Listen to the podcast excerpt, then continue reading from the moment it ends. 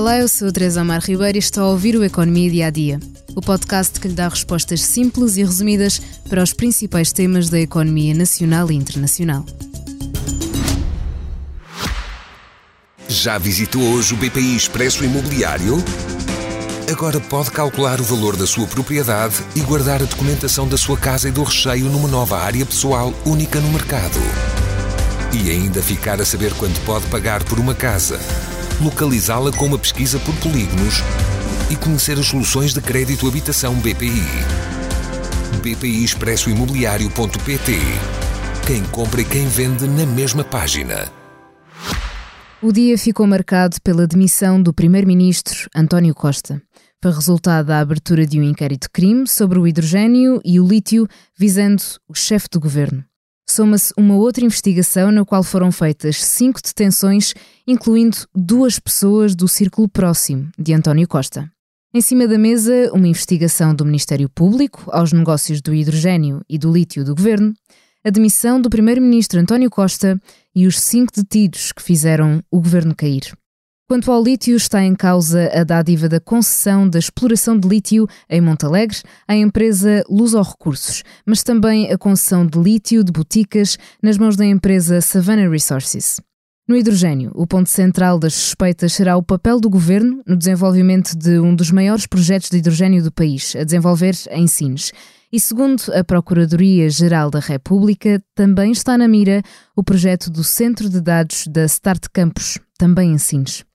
A investigação iniciada em 2019 já realizou várias escutas e uma delas com uma conversa entre António Costa e o então Ministro do Ambiente, João Pedro Matos Fernandes. Esta acabou mesmo por ser considerada suspeita. António Costa demite-se e deixa claro que não se vai recandidatar. Disse que sai de cabeça erguida e que desconhece o processo do qual é alvo. A Procuradoria-Geral justificou as detenções com o perigo de fuga, de continuação de atividade criminosa, de perturbação do inquérito e de perturbação da ordem e tranquilidade públicas. Mas quem é que faz parte desta mão cheia de suspeitos alvo de mandatos de detenção? O primeiro é Vítor Scária, o chefe de gabinete do primeiro-ministro. Entrou no governo em 2015 como conselheiro económico mas acabou por ser afastado em 2017, depois de ter sido constituído arguído no caso Galpgate. Foi acusado de recebimento indevido de vantagem em 2019, mas no ano seguinte o processo foi arquivado e regressou ao governo como chefe de gabinete de António Costa. O segundo, Diogo Lacerda Machado, atualmente consultor da Start Campus, a empresa que está a desenvolver o centro de dados em Sines, é amigo de António Costa desde a faculdade e seu padrinho de casamento. Depois de se tornar primeiro-ministro, António Costa não demorou até o chamar para assessorar o dossiê da TAP. Lacerda Machado, que chegou a ser secretário de Estado da Justiça quando Costa tinha esta pasta no governo Guterres, foi ainda administrador da TAP entre 2017 e 2021. Outro detido, Afonso Salema, presidente executivo também da Start Campus. Em 2021, o projeto Start Campus foi apresentado por António Costa como o maior investimento estrangeiro das últimas décadas.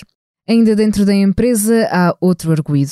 Rui Oliveira Neves, administrador com os pelouros jurídico e de sustentabilidade. É um advogado que também viu o seu nome constar de uma outra investigação do Ministério Público, relativa à relação entre a EDP e Manuel Pinho.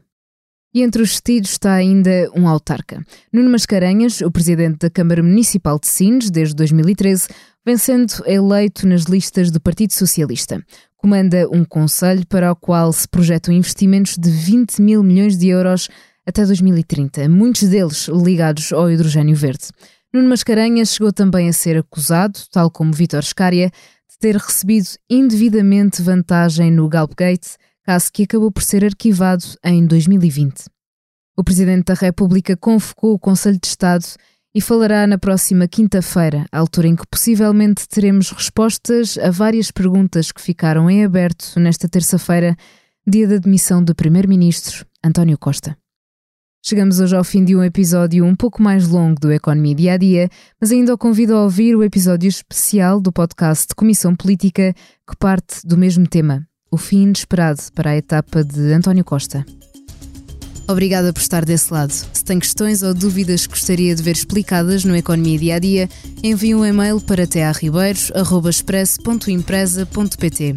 Voltamos amanhã com mais novidades económicas. Já visitou hoje o BPI Expresso Imobiliário? Agora pode calcular o valor da sua propriedade e guardar a documentação da sua casa e do recheio numa nova área pessoal única no mercado. E ainda ficar a saber quanto pode pagar por uma casa, localizá-la com uma pesquisa por polígonos e conhecer as soluções de crédito habitação BPI. BPI Expresso Imobiliário.pt Quem compra e quem vende na mesma página.